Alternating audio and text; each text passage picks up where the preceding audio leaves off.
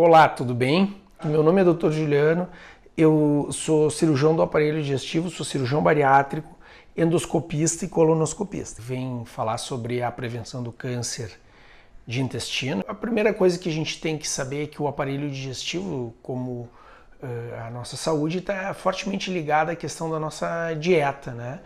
E uma dieta rica em fibras, uh, pobre em gorduras e açúcar, né, com as calorias controladas para que a gente não venha a ter problemas com obesidade, elas são fundamentais para que a gente tenha um trato digestivo saudável.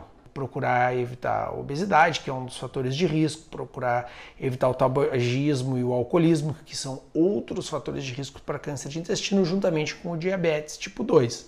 Então, é fundamental a questão alimentar para que a gente tenha uma saúde eh, dos nossos órgãos do aparelho digestivo e principalmente o intestino grosso, que é o órgão onde mais temos tumores do trato digestivo. Aliás, é o segundo uh, tumor mais comum em homens e mulheres. E o que, que a gente faz para para prevenir ou para diagnosticar esse câncer de forma precoce?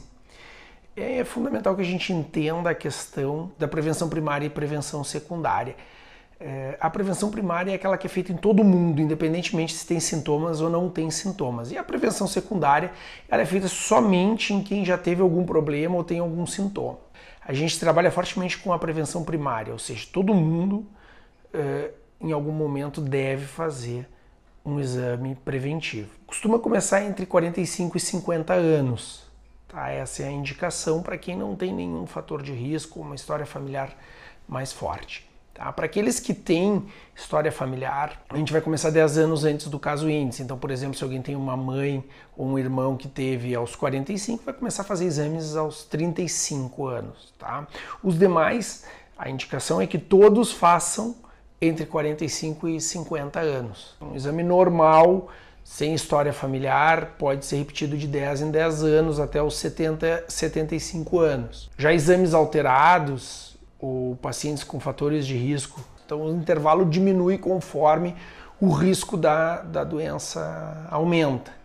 Por último, eu gostaria de falar, eh, dar uma pincelada na questão da endoscopia digestiva alta. Essa, ao contrário da colonoscopia, que é para o câncer de intestino, essa, ela é só usada de forma de prevenção uh, secundária. Então, em pacientes que têm sintomas e pacientes que têm uh, fatores de risco pré-determinado. Não é todo mundo que vai vir a fazer a endoscopia para uh, prevenção de algum problema do estômago, esôfago ou intestino.